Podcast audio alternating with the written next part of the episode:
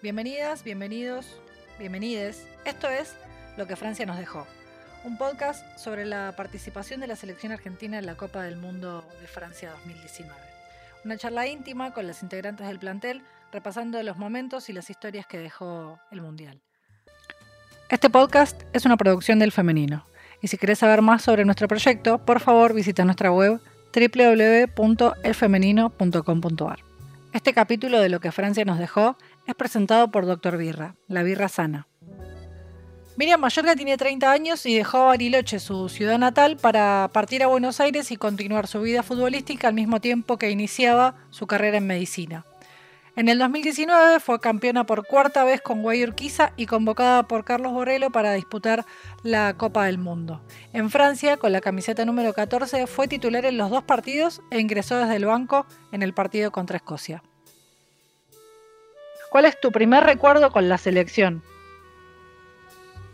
Eh, creo que fue el partido que debuté oficial, que fue el primer partido que, que jugamos cuando retomaba eh, actividad de la selección en 2017 contra Uruguay. Eh, recuerdo cuando Carlos me llamó para entrar un ratito en el segundo tiempo, allá en Uruguay. Ese día era.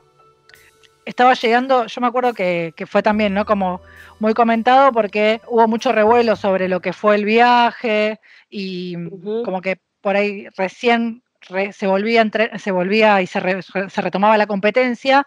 Y mientras que Argentina estaba jugando el amistoso en Uruguay, estaba llegando la selección masculina a Montevideo porque tenían que jugar un partido de eliminatorias, no me acuerdo bien cómo era, pero como que estaban las dos selecciones en Uruguay y obviamente en la cancha estábamos nosotros y cinco uruguayos creo y no había nadie más. Sí. Fue... sí, es verdad, no me acordaba del detalle ese, pero es verdad. Yo lo tengo como muy presente porque para mí es como el punto, para mí ese partido es el punto de inicio. De ahí es como que, bueno, arranca, o sea, con lo bueno, lo malo, con las cosas para cambiar, es donde ahí empieza todo este camino que, que desemboca en el Mundial y desemboca en Francia, porque, por ejemplo, algo que pasa en ese partido, que tal vez uno se da cuenta después, es que a ese partido Carlos la convoca a Dalila con 15 años y es su primer partido con la selección mayor. Entonces, bueno, también tiene como eso de, particular, de decir, bueno, cuando, cuando Carlos dio la lista, todos estaban como medio sorprendidos de cómo va a llevar una nena de 17 años, pero esa nena de 17 años estaba en la mira desde el 2017. ¿Cuál te pensás que era el planteo más cómodo para Argentina? Es que creo que por ahí es difícil decir eh, cuál era la forma o dónde nos sentíamos más cómodas, porque creo que eh, desde un inicio hasta el Mundial eh, fue tanta la variación también de, jugadoras y demás, ¿no? Que obviamente hubieron chicas del, de la Copa América que no estuvieron en el Mundial, los amistosos a veces variaban un poco, entonces como que el esquema un poco cambiaba a veces, como que se elige de acuerdo a la, a la característica de la jugadora. Y después, como que a veces siempre variaba, no había tal vez un once de memoria, incluso antes de jugar el Mundial me parece. Eh, algo que la lista de jugar en el primer partido del Mundial, eh, la formación inicial la dio Carlos un día antes. Y siempre los, eh, los partidos amistosos venían variantes, porque él, obviamente lo que él quería era probar jugadoras, ver cómo se hallaba cada una en los amistosos internacionales, probar esquemas.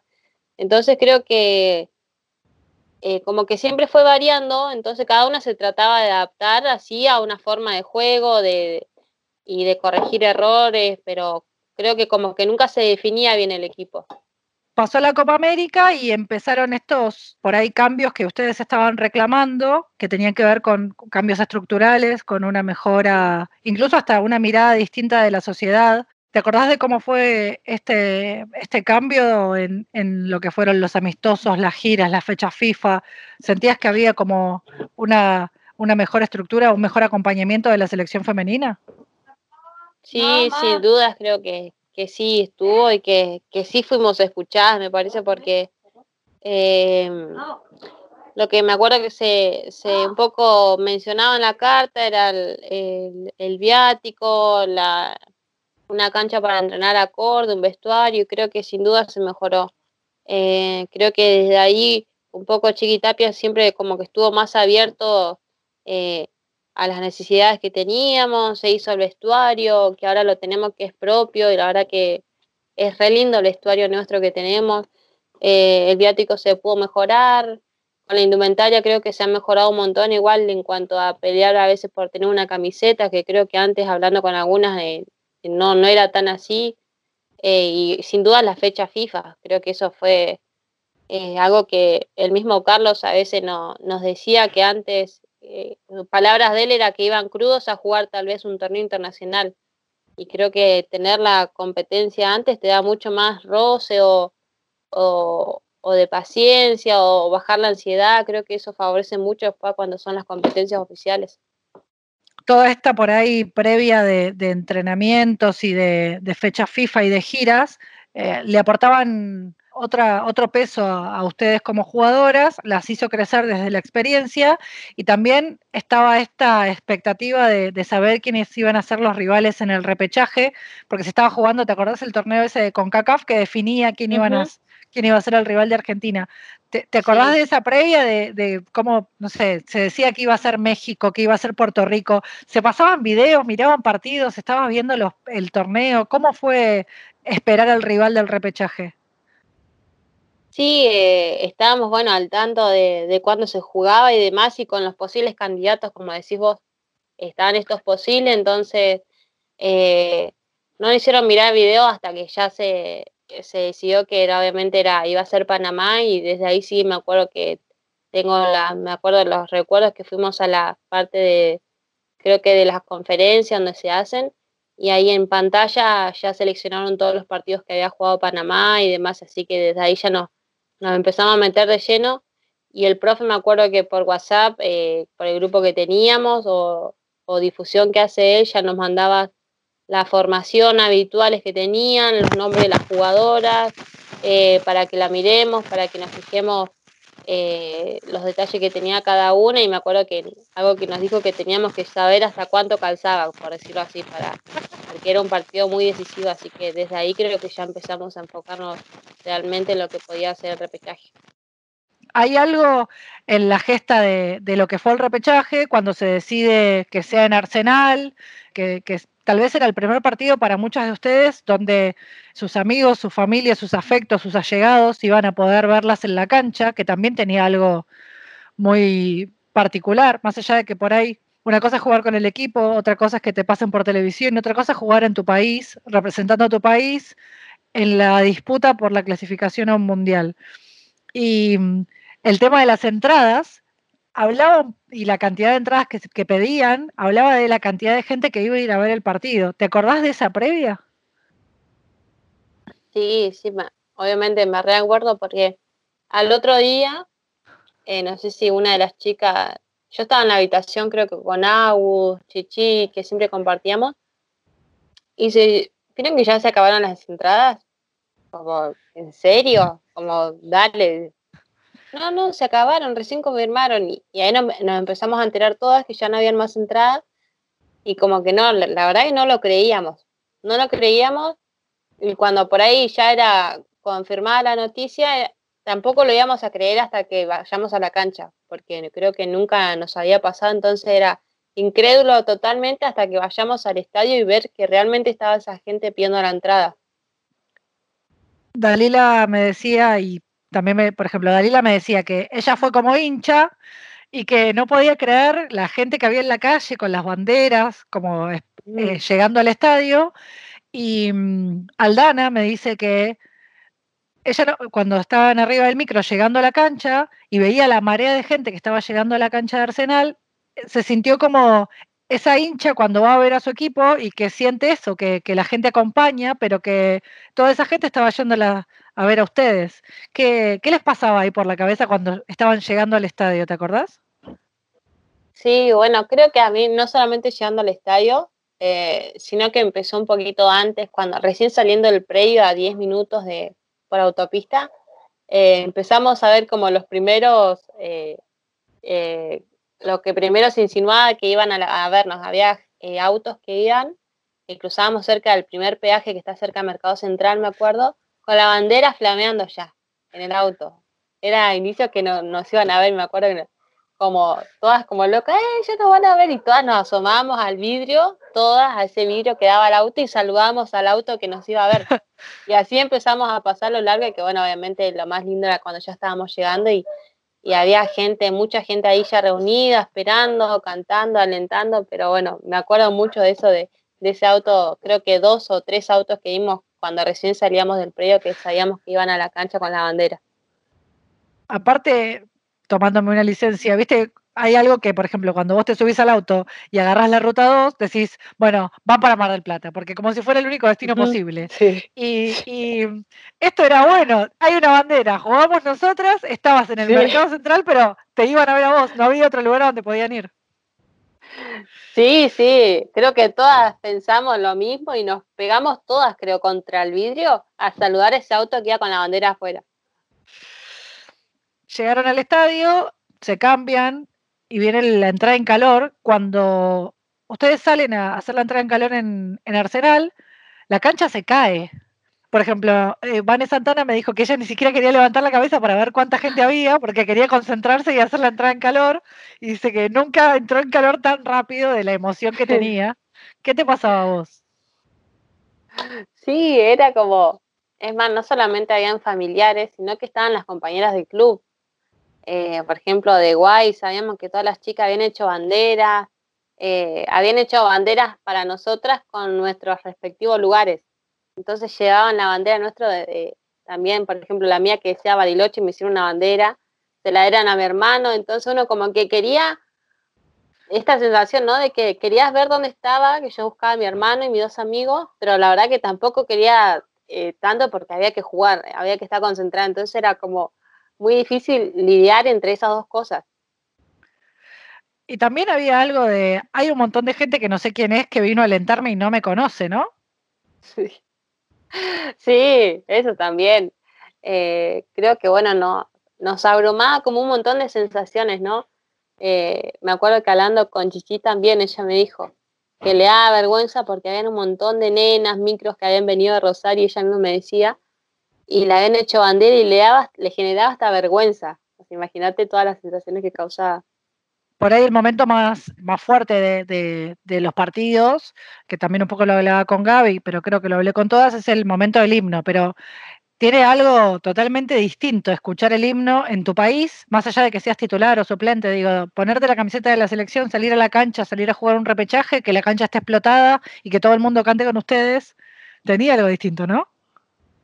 Sí, creo que es como te sentís llena, o eso lo que me generaba a mí era como era como todo perfecto, ¿no? Estás jugando algo para clasificar a lo más lindo, al torneo más lindo que puedes jugar en tu vida, que es un mundial, con, en, tu país, con la cancha llena, que era único, con cantidad de familia que nos estaba viendo en el interior y que había tanta gente, gente pendiente, así que creo que era como un combo perfecto.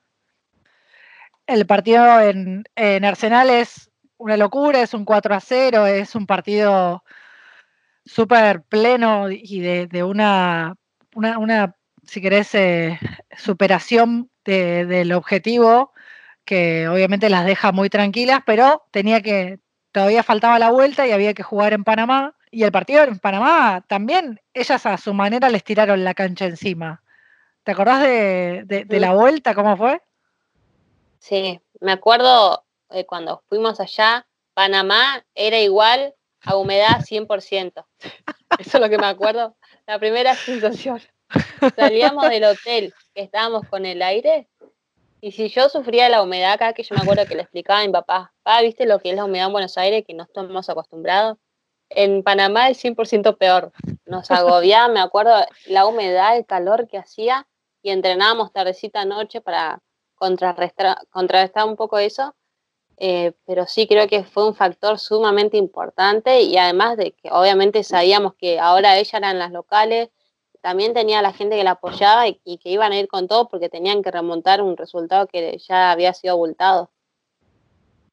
Y encima se van al descanso perdiendo 1 a 0 y algunas de las chicas me decían, por ejemplo, que tenían como el fantasma de Chile en la cabeza y decían, bueno, que no nos pase como en Chile, que por ahí estaban muy confiadas, el partido de, Copa América termina de alguna manera siendo esto, ¿no? Un partido donde ustedes o la selección va muy confiada y, termina generando por ahí que, esa confianza se les pase de rosca y el resultado no es el esperado. Pero ¿había algo de eso o en realidad era, bueno, che, vamos, tenemos cuatro goles de ventaja, aprovechémoslos?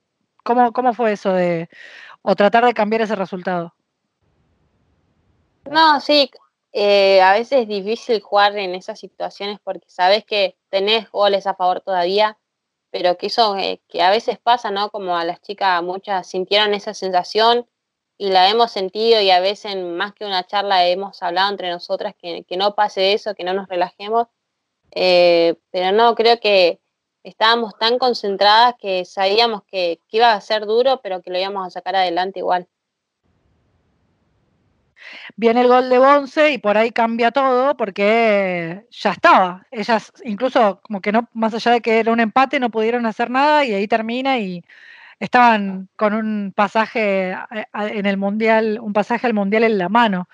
¿Te, te acordás del festejo, de la euforia, de, de relajarte en algún momento? Porque sos eh, un soldadito dentro de la cancha y parece que, no sé, que, no te pasa, que, las emociones no se te transmiten, más allá de que sos muy aguerrida para jugar, tu cara está siempre como muy concentrada, te relajaste, festejaste, ¿qué fue lo primero que, hiciste? Sí, lo grité, me acuerdo que, claramente lo grité y, me sale gritarlo desde lo más profundo, claramente lo grité porque eh, sentíamos, como te decía, ellas estaban con todo y había muchas situaciones que estar de visitante y con el clima era muy difícil jugar. Pero sí, era, era un pequeño respiro que teníamos, pero bueno, había que terminar el partido y había que terminarlo bien termina el partido, viene cuando van de vuelta al hotel, terminan hasta haciendo un trencito en el lobby. ¿Te acordás de eso también? De, hicieron un vivo de Instagram, ahí como que bueno, ya, ya está, terminó, clasificamos, no nos pidan seriedad y se fue toda la seriedad al demonio.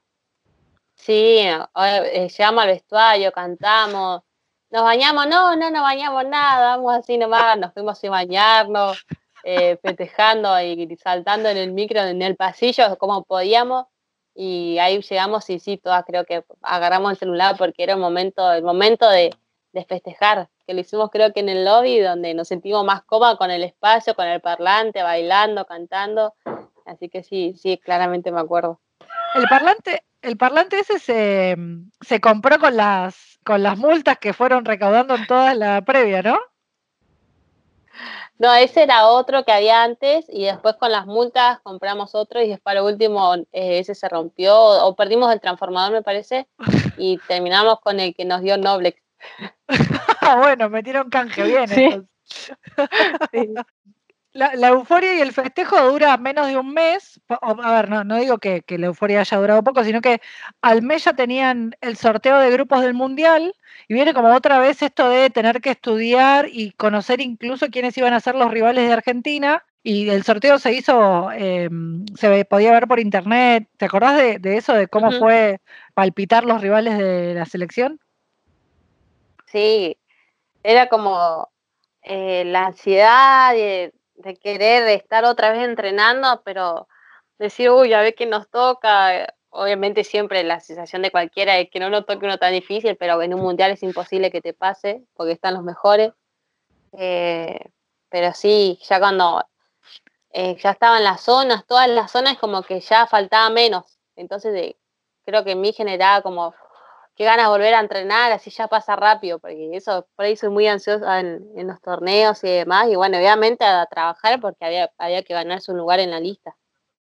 la semana, la última semana, o la, creo que los 10 días previos a, la definición de la lista, que ya era fecha FIFA, están todas juntas entrenando, el grupo de 26 o el más, el más finito, el que definía quiénes eran las, eh, las 23 que finalmente iban a viajar a Francia. ¿Te acordás de cómo fueron esas semanas? Eh, ¿Cómo las viviste vos? ¿Te sentías adentro? ¿Sentías que no, que no, que no estabas rindiendo bien? ¿Cómo fue? Imagino que había como mucha sensación en esa, en esa última semana.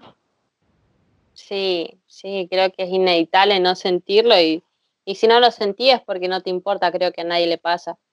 Eh, creo que había como mucha tensión, pero no, no tensión grupal, sino la tensión individual. Creo que todas estábamos así porque creo que nadie se puede sentir segura y nadie puede saber si tal vez está haciendo las cosas bien o mal, porque siempre están las cosas para corregir, entonces creo que nadie tenía un puesto asegurado, la, las listas de las fechas FIFA siempre eran variantes.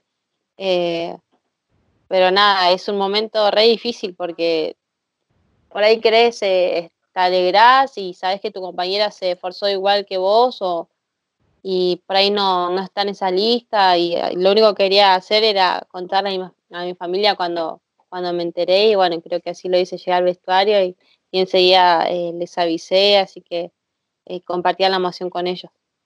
¿Qué metiste en la valija que no por ahí no tenía que ver con un viaje o no sé, o qué te pareció que tenía que viajar con vos a Francia? Los libros siempre. ¡Esa! los libros han sido parte, creo que han compartido todas las fechas FIFA y los viajes. Eh, siempre están. Realmente, igual, creo que fue el momento donde menos leí también, porque había momentos donde no, no podía ni siquiera concentrarme a leer, pero siempre, siempre estuvieron ocupando lugar en la valija. La llegada a Francia tiene por ahí el, momento de apenas llegan, algunas les toca doping, otras directamente van a descansar al hotel y, empieza por ahí esto de aclimatarse y ya ir a hacer el reconocimiento del campo de juego. ¿Te acordás de cómo fue esto de, pisar el Parque de los Príncipes por primera vez y hacer el reconocimiento?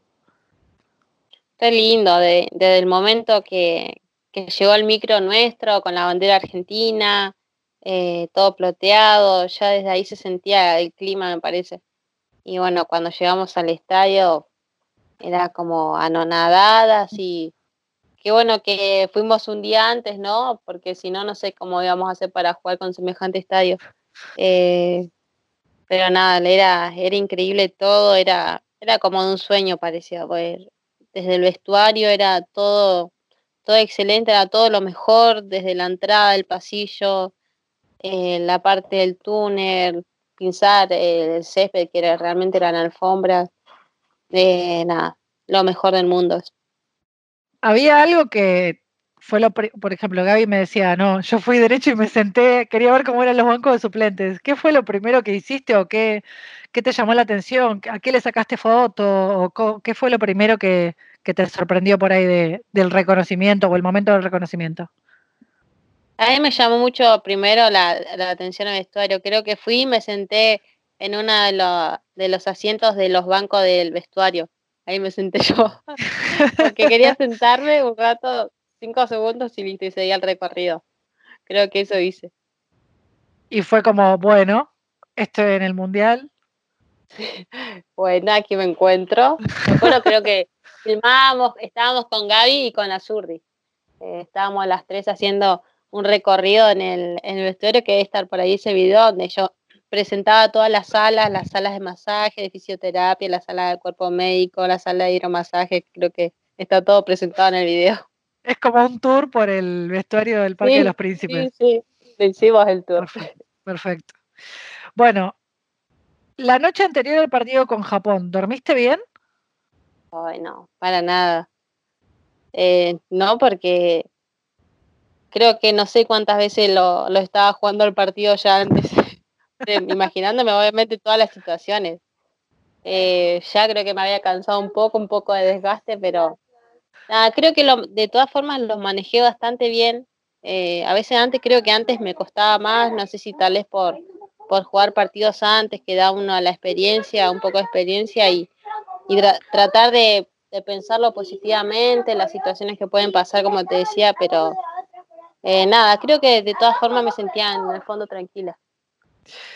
Hay algo de, esta ansiedad que por ahí la tenían todas, porque a todas les pasó, salvo a Larro, que duerme parada, agarrada del bondi, es como que a todas realmente les, costó dormir y, no pensar en, lo que, en lo que iba a pasar mañana o, el, o al día siguiente. ¿Te imaginabas que Argentina iba a jugar un partido tan, tan prolijo, tan tan bien estratégico o, tan bien planeado, porque hasta obviamente que a nadie le gusta jugar tan defensivamente y, vos como, como jugadora tenés una manera de, ser muy agresiva incluso en, la recuperación, pero fue un partido perfecto para Argentina, el planteo, la estrategia, salió, salió como, como lo estaban, como estaba en el papel.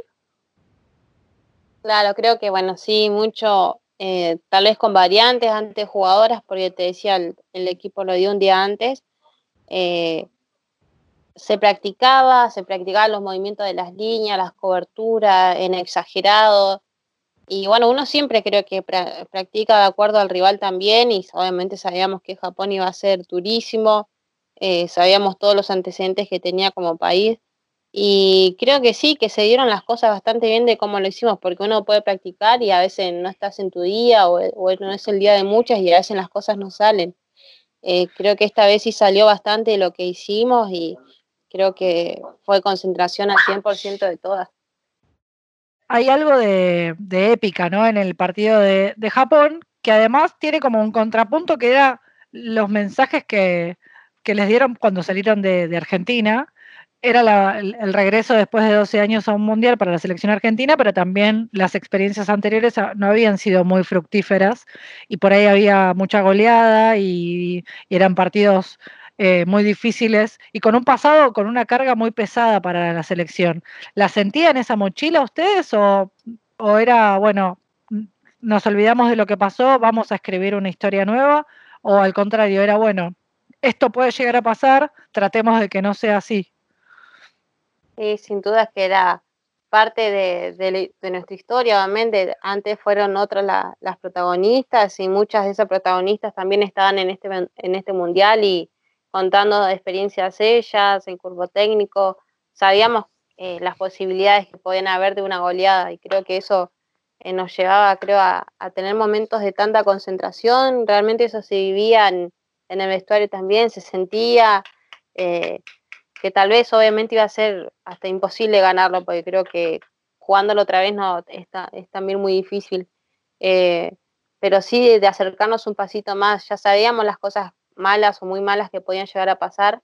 Entonces era tratar de prevenirlas y creo que se trabajó bastante, bastante eso. Eh, sacamos un empate, pero lo festejamos como, un, como una victoria porque costó muchísimo, costó muchísimo correr y, y siempre se sufre más cuando no tenés la pelota. Así que creo que salió muy bien el trabajo, fuimos un equipo realmente porque creo que todas corrimos, como te decía, como poco teníamos la pelota y el que no tiene la pelota tiene que correr, eh, pero era un punto que con, con Japón significó, significó una victoria. ¿Estabas nerviosa? Cuando pasaron los minutos te relajaste, digo, porque hay como, si el partido, con, si el repechaje por ahí tenía como mucha carga emocional, porque era jugar enfrente a todo un público que, que las estaba alentando, pararte a escuchar el himno en el Parque de los Príncipes, por disputar eh, un mundial, me imagino que debe ser algo un poco más, que, te revuelve un poquito más, ¿no? Que te toca la fibra. ¿Qué pasaba por tu cabeza en ese momento? Sí, la emoción y el nudo en la garganta, creo. Eh, trataba de, manejarlo, igual es imposible a veces que no te, no te lleguen las emociones, de, decir, mira dónde estoy, y creo que lo más lindo es cantar eh, el himno con tu bandera en otro país porque sabes que tenés que defender la muerte. Eh, se me cruzaba mi familia que sabía que iba a estar ahí sufriendo porque siempre sufren también conmigo, pero bueno, creo que había que manejarlo de la mejor manera para que, para que termine el himno y ya eh, que no nos invadan tanto las emociones para, para ya jugar el partido. Y aparte tiene como esto de, por ahí vos no llorás, pero mirabas para los costados y algunas estaban, bueno, yo, yo particularmente, Romina, eh, arriba en la tribuna de prensa estaba desfigurada, ah, no, podía, no podía hablar, pero digo, y no tenía que jugar el partido, yo solamente lo estaba viendo y estaba desfigurada por completo. Yo no sabía ni de dónde sacaban ustedes la fuerza para hacer de cuenta que, o dejar eso atrás y decir, bueno, ahora total, no tenemos que jugar con nadie. Digo, ¿cómo fue eso?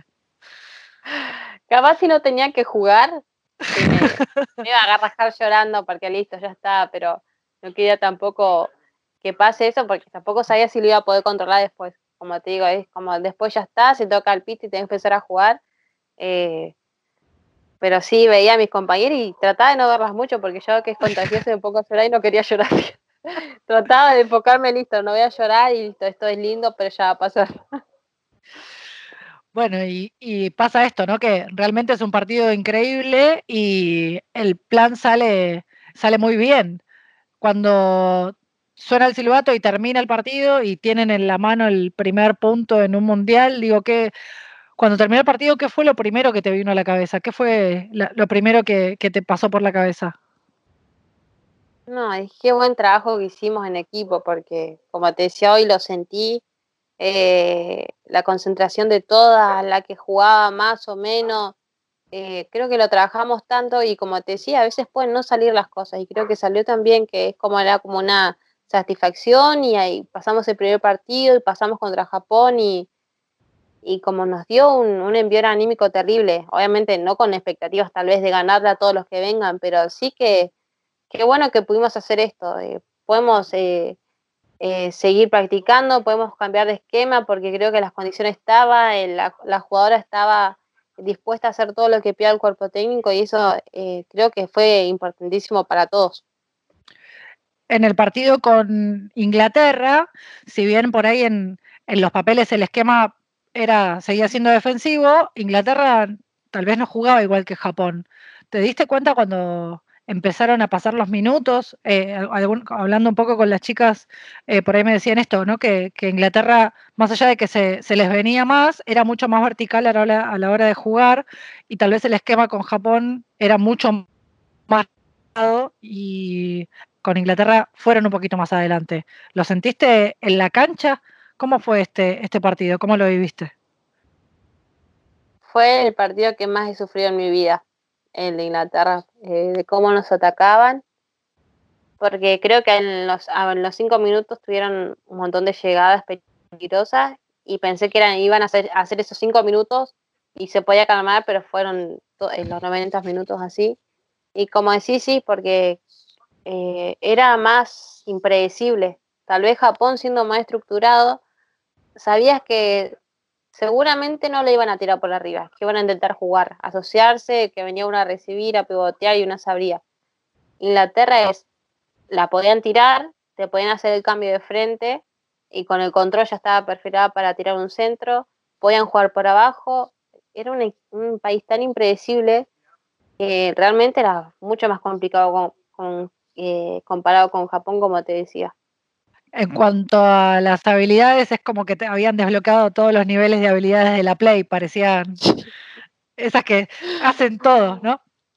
Ay, sí, te juro, es como, hablo con vos y me vuelvo a acordar de que hacían para ella, estaban perfiladas la técnica, en velocidad, eran como muy perfectas para, para jugar y obviamente con grandes jugadoras, todas jugando en, en Europa de gran nivel, así que realmente sí, como te decía hoy, fue el partido que más sufrí.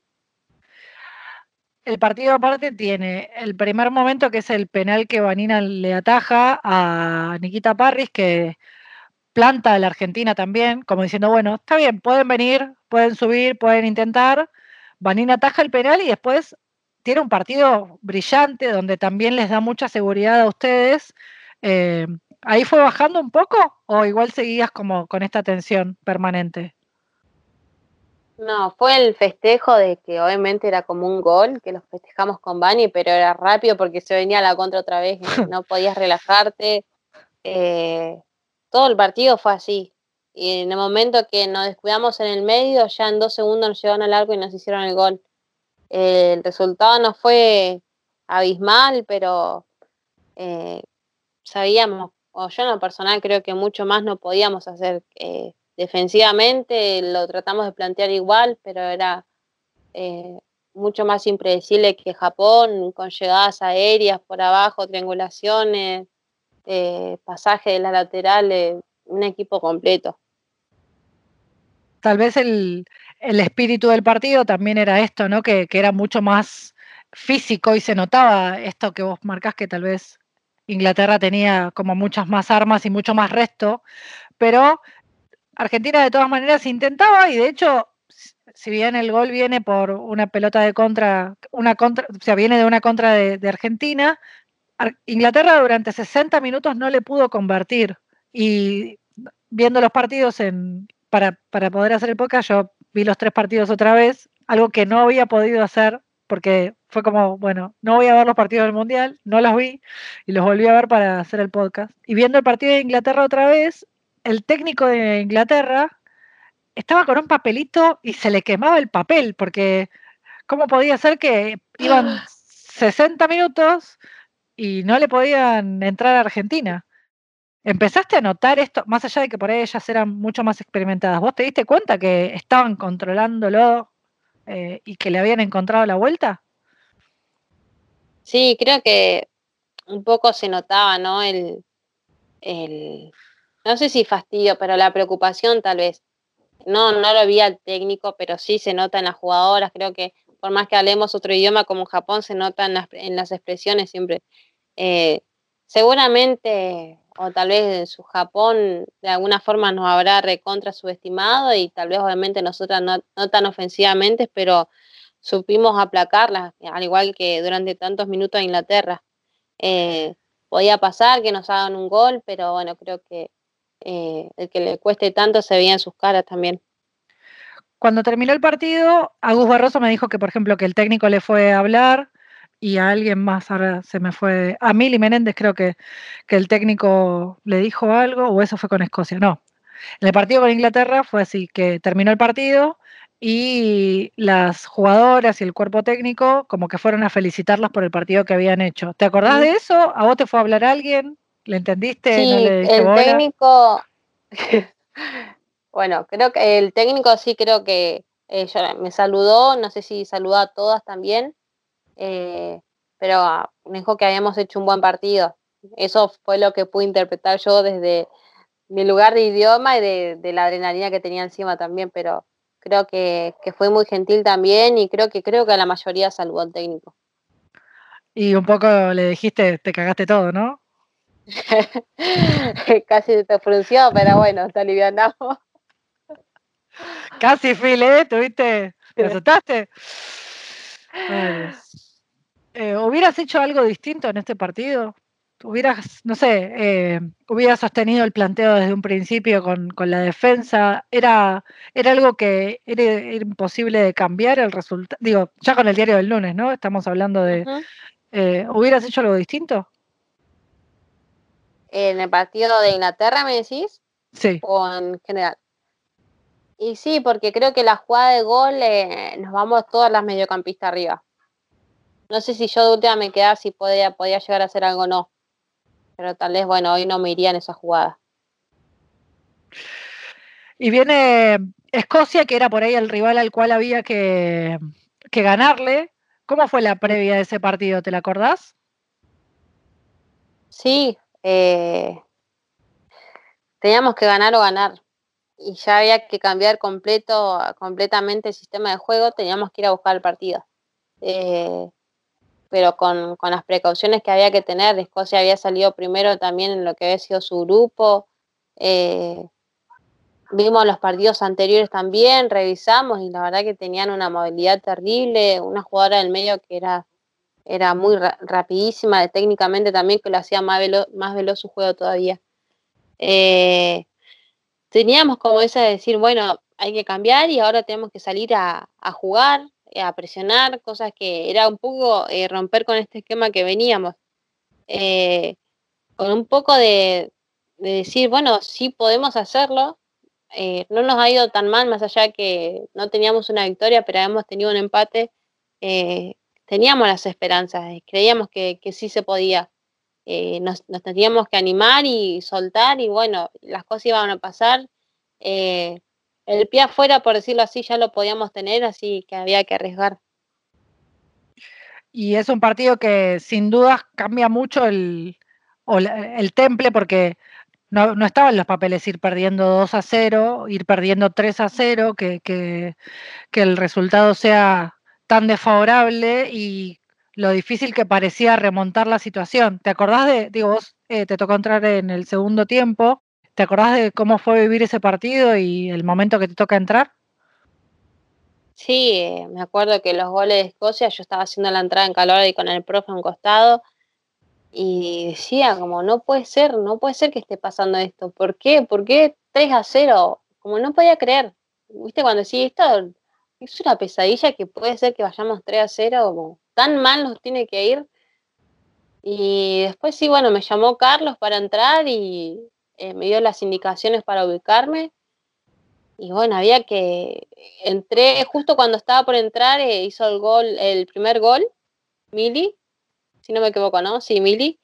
Eh, hizo el primer gol y fue como, bueno, un poco de envío anímico. Faltaba, quedaba un montón de tiempo. Así que bueno, con las indicaciones traté de entrar en lo más lúcida posible.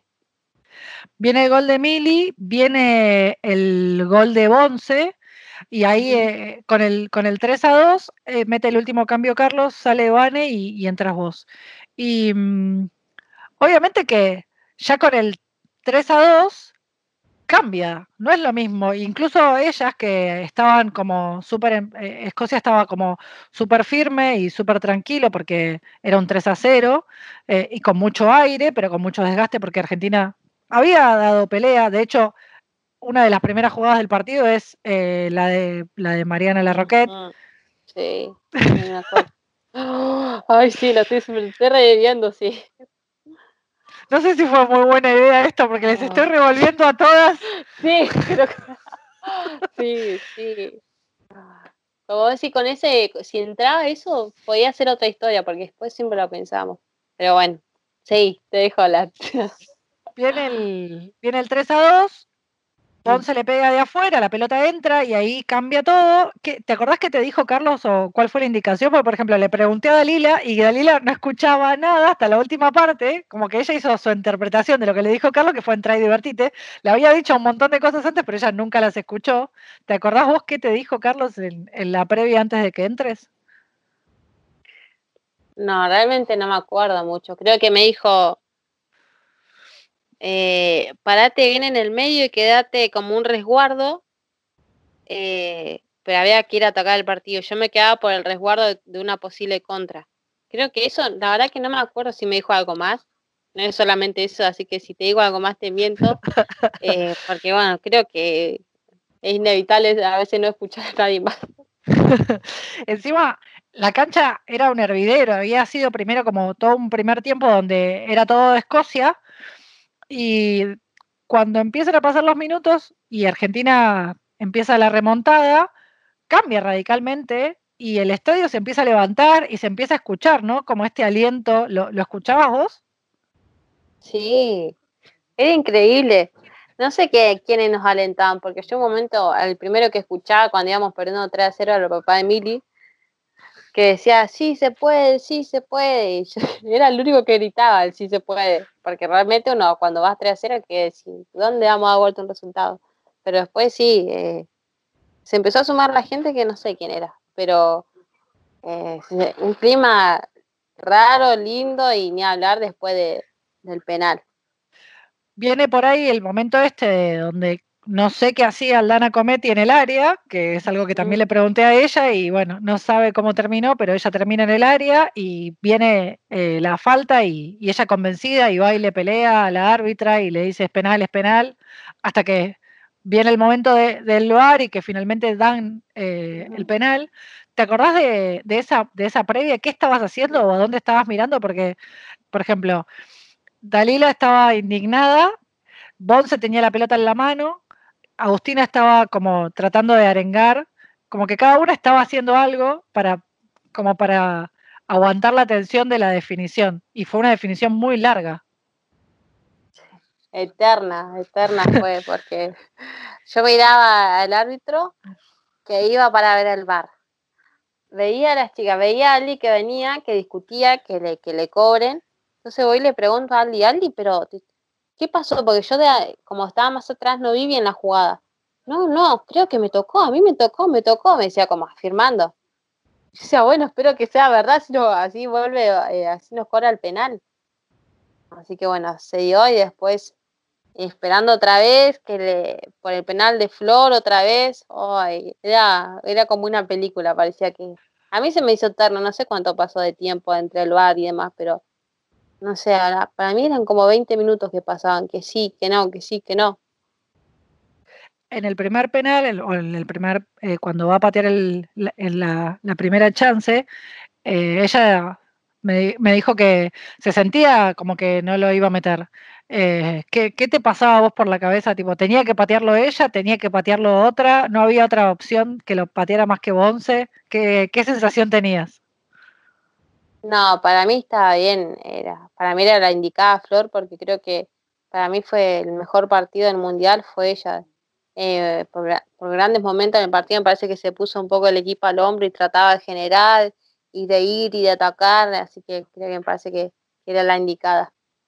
Aparte del partido cambia, obviamente que toma otro tono, le, lo hablaba antes también con, con, tus compañeras, digo, cuando sale Steffi, es un momento muy tenso, a nadie le gusta salir, a ella tampoco le gustaba y lo, la diferencia es que por ahí lo vimos porque hay una cámara que la está enfocando y ella sale re enojada por la frustración aparte de no poder por ahí obtener un resultado en el partido que se esperaba obtener un resultado. Y Flor medio que termina tomando el, el lugar de, de, creadora de juego, vos como bien decías, vos estabas un poco más retrasada y, Florencia empieza a tener como el acompañamiento de Dalila y empieza a cambiar, ¿no? Pero hay mucho de, esto de, meterse y de cargarse el, equipo al hombro en la última puntada o en el último esfuerzo, que tal vez era aire que ella tenía gracias a todo el desgaste que había hecho Vanini durante todo el resto del partido. Sí, eh, sin duda que sí, creo que que Dali entró y, le dio un poco de eh, un poco de respiro a ese cansancio y esa fatiga, no entró tan lúcida, tan bien para, para jugar sin ninguna presión. Eh, la verdad que es admirable, ¿no? Tantas, tanto se pueden cegar o, se pueden esconder y ella todo el momento pidió la pelota y creo que, que se llevará muy bien con Flor para generar peligro ahí. Viene el momento del, del segundo o del segundo intento y ahí viene el 3 a 3 y es un momento de mucha euforia, pero que dura muy poco porque la jueza termina el partido. Se termina, yo no escuché cuando, cuando pitó el final, entonces como ella va caminando, no sé a quién le pregunté, yo me acuerdo a quién le pregunté, si a Agus o a quién que estaba cerca mío. Digo, ¿qué pasó? ¿Terminó? Creo que con Ali también terminó, como fue como, ¿ya terminó? Como que ni siquiera escuchamos cuando terminó, eh, dio el pitazo final. Sí, terminó y como, como esa sensación de, de, que nos quedamos con ganas de jugar más. Esa sensación que a veces, de, no sé, nos pasaba cuando éramos más chicas y, y te iban a buscar o, o, se llevaban la pelota y querías seguir jugando, creo que así nos quedamos. Eh, y con la sensación creo que a todos nos pasó lo mismo, que, que si pasaban cinco minutos más hacíamos otro gol. Ese partido, más allá de por ahí de la remontada, que, que sin dudas es una de las más importantes y que y una muestra de carácter, ¿no? De lo que termina siendo el, el, emblema de la selección argentina en este mundial, es de alguna manera el cierre de, de, la participación de Argentina en Francia, porque después había que esperar otros resultados, finalmente no se dan, y había que esperar el partido de Camerún, había que esperar el partido de Chile. ¿Te, ¿Te acordás de verlos los partidos o no los querías ver? ¿Cómo fue esa espera? No, yo no los quise ver los partidos no los quise ver, quería realmente enterarme el resultado final, así que decidí no ver ningún partido. Bueno, menos mal que no los viste porque encima fue ninguno de los sí, dos. Sí, sí, sí. Antes de, de, del cierre, por ahí, ¿te acordás de, de, algún momento que fue por ahí el más duro o el, o el más fuerte, el más triste que te tocó vivir en el Mundial? ¿Y cuál fue el más divertido o el que, no sé, te hizo llorar de alegría, por así decirlo, o el que te hizo reír de hasta llorar? El momento más duro del mundial. No sé si no sé si hubo un momento duro, pero sí triste, creo que cuando, cuando terminó el partido de Escocia, que fue porque nos dimos cuenta que, que podíamos y que se nos escapó al final y que podía ser una locura si pasábamos de fase. Eh, creo que fue un momento más que nada triste, no, no duro, eh, sino más que nada triste. Y después algo que me hizo reír me dijiste, ¿no? Sí, algo que te haya hecho reír hasta llorar. Hasta llorar. eh, creo que, bueno, no me quise reír mucho en su momento, pero sí después me, me, me reí mucho en una situación particular. En el tercer partido, eh, contra Escocia que bueno, voy al banco. Entonces sabía que me podía dar hambre y había muchas cosas ricas para comer en el vestuario, ¿no? Había fruta, barritas de cereal. Entonces agarré y me llegó una ciruela al banco de suplentes. Y bueno, llega el momento de cantar el himno, todas nos levantamos, ya cada una había agarrado su, banco, eh, su lugar ahí en el banco suplente. Y, y te, alejas unos metros del banco porque vas casi a la línea de la cancha para cantar el himno, todas en filita abrazadas. Entonces yo agarré mi campera y agarré la ciruela para ir a cantar el himno. no sé para qué agarré la ciruela. Entonces creo que Gaby estaba hablando mío, pero anda a dejar la ciruela allá, si nadie te la va a comer. Así que fui y dejé mi ciruela en el banco. Que de momento me reí mucho y no me quería reír porque yo digo, van a parecer que soy una maleducada, que no estoy concentrada, no estoy metida en el partido. Entonces me aguanté un poco la risa y después me acordaba y me moría de risa. No sé qué, de qué pensaba que iba a cantar el himno con la ciruela. Con la ciruela en la mano. Bueno, la ciruela compañera para, te acompañaba cantando. Bueno, eh, Bariloche, los frutos, aunque no tiene ni siquiera la ciruela de Bariloche, pero no importa, vamos a hacer de cuenta que sí.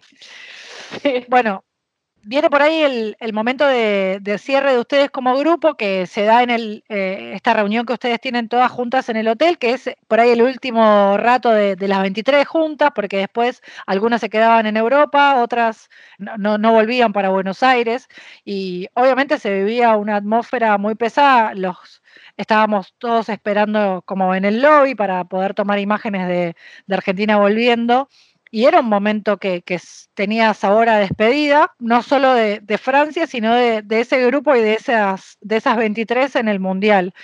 Y mm, como contrapunto de, ese momento tan duro y tan triste, o por lo menos eso es lo que parecía, está el momento de llegar a Argentina y lo que fue eh, la, la, recibida de, los hinchas, no solo de los familiares, sino la recibida en Ezeiza con toda la gente que la fue a, eh, a felicitar o a recibir eh, después del Mundial. ¿Te acordás de estos dos momentos y de estas sensaciones? Sí, creo que sí, un poco así se, sentía porque eh, se cerraba un, un ciclo, ¿no? Que es el Mundial o un torneo, el torneo más importante que creo que todo el mundo espera, que siempre puede variar, que era ese grupo y era ese cuerpo técnico, uno nunca sabe si que puede llegar a pasar después, creo que como toda, como toda etapa o cualquier torneo. Eh, y después, bueno, creo que un poco ya no, nos fuimos un poco relajando ya para, con ganas de llegar y en el transcurso de viaje que estábamos esperando en el aeropuerto y demás. Y después sí escuchamos, o yo por lo menos escuchaba rumores que había, eh, había iba a ir gente a, esperarnos, que, que, no eran familiares. Y además, bueno, llegamos re temprano y creo que la gente, no sé, capaz se tenía que levantar a las 5 de la mañana para ir al, encima de 6, ni siquiera al aeroparque, que era un poco más cerca. Eh, cuando sí, cuando llegamos, empezamos a escuchar como el ruido, el grito de, muchas chicas, chicas chiquitas también. Eh, cuando nada, cuando, cuando abrieron eh, salimos ahí de, la primera parte del aeropuerto, estaba lleno de gente. yo no podía creer eh, muchos medios de comunicación, eh, habían hecho eh, tipo una parte donde la gente dejaba su mensaje, había una foto nuestra de, en el aeropuerto también, una foto muy grande del equipo.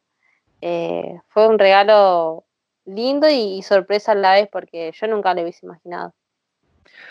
¿Cambió la, o por lo menos pensás que, la imagen del equipo o ya no las tomaban de la misma manera? Digo, hay aprovechando que por ahí también pasó hace un año de esto, eh, el, día anterior a viajar, ustedes tuvieron un encuentro con la selección masculina y mm, tal vez había algo de, encontrarse con gente que ustedes admiraban, no, no, digo que sea el caso de todas, pero digo encontrarse con los astros de la selección masculina y de compartir un almuerzo y tratar de, de alguna manera tratar de compararlo era imposible porque ellos son jugadores consagrados, súper exitosos y súper conocidos y ustedes estaban viajando un mundial después de 12 años y tratando de armar un nombre y de armar una, un legado para el fútbol femenino y de alguna manera cuando llegaron a Ezeiza se acordaban de todo esto, de todo lo vivido, de todo lo que fue el recorrido, no digo de, haberse encontrado con los con, con sus pares de la selección masculina, sino de, alguna manera sentir que el, el mundial había cambiado algo? Creo que no sé si hacer tipo un recuento de, como decís vos, desde cuando empezamos o de esta linda despedida que tuvimos en el predio con, el masculino.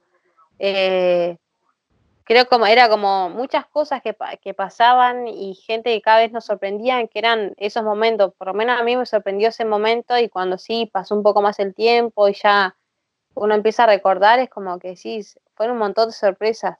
Eh, la despedida que nos hicieron ese día con el almuerzo con, la mayor cuando nos fuimos a Francia, creo que en toda estaba la sonrisa de oreja a oreja por, lo que nos transmitieron.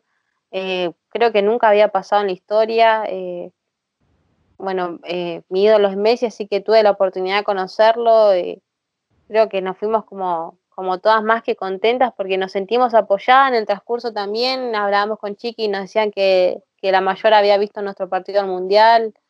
Eh, un montón de cosas que después si te pones a pensar o cuando alguien te, lo recuerda, sí, sí, pasaron muchas cosas que, ojalá haya sido el inicio y que como decís vos se marcó un poco un antes y un después porque cantidad de gente que antes nunca había visto un partido de fútbol femenino lo miró y tal vez es otra la ideología que tiene. ¿Quién fue por ahí eh, o te llegó tal vez un mensaje, un, un, comentario que te haya sorprendido o que te haya hecho, no sé, digo, más allá de los afectos y, de la gente cercana que está siempre, digo, eh, ¿hasta dónde hasta dónde llegó esta, esta Miriam Mayorga, ¿no? Digo, no sé, te, te, llegó un mensaje de alguien que vos admirás o de alguien que no conoces, porque pasaba esto, ¿no? Pasaron de ser conocidas en un ambiente y se convirtieron en figuras del deporte argentino. ¿Tomaste dimensión de eso o cómo tomaste dimensión de eso? Creo que, bueno, con, detalles de, por ejemplo, de que me acuerdo que me llegó la imagen, eh, no recuerdo quién me la pasó, pero me lo mandaron por WhatsApp de, era de un local de que vendían las cosas electrodomésticos, las pantallas estaban nuestro partido pasándolo y había un chico de pedido ya y dos, eh, un obrero y, nos, y otra persona, como tres trabajadores que estaban parados mirando el partido.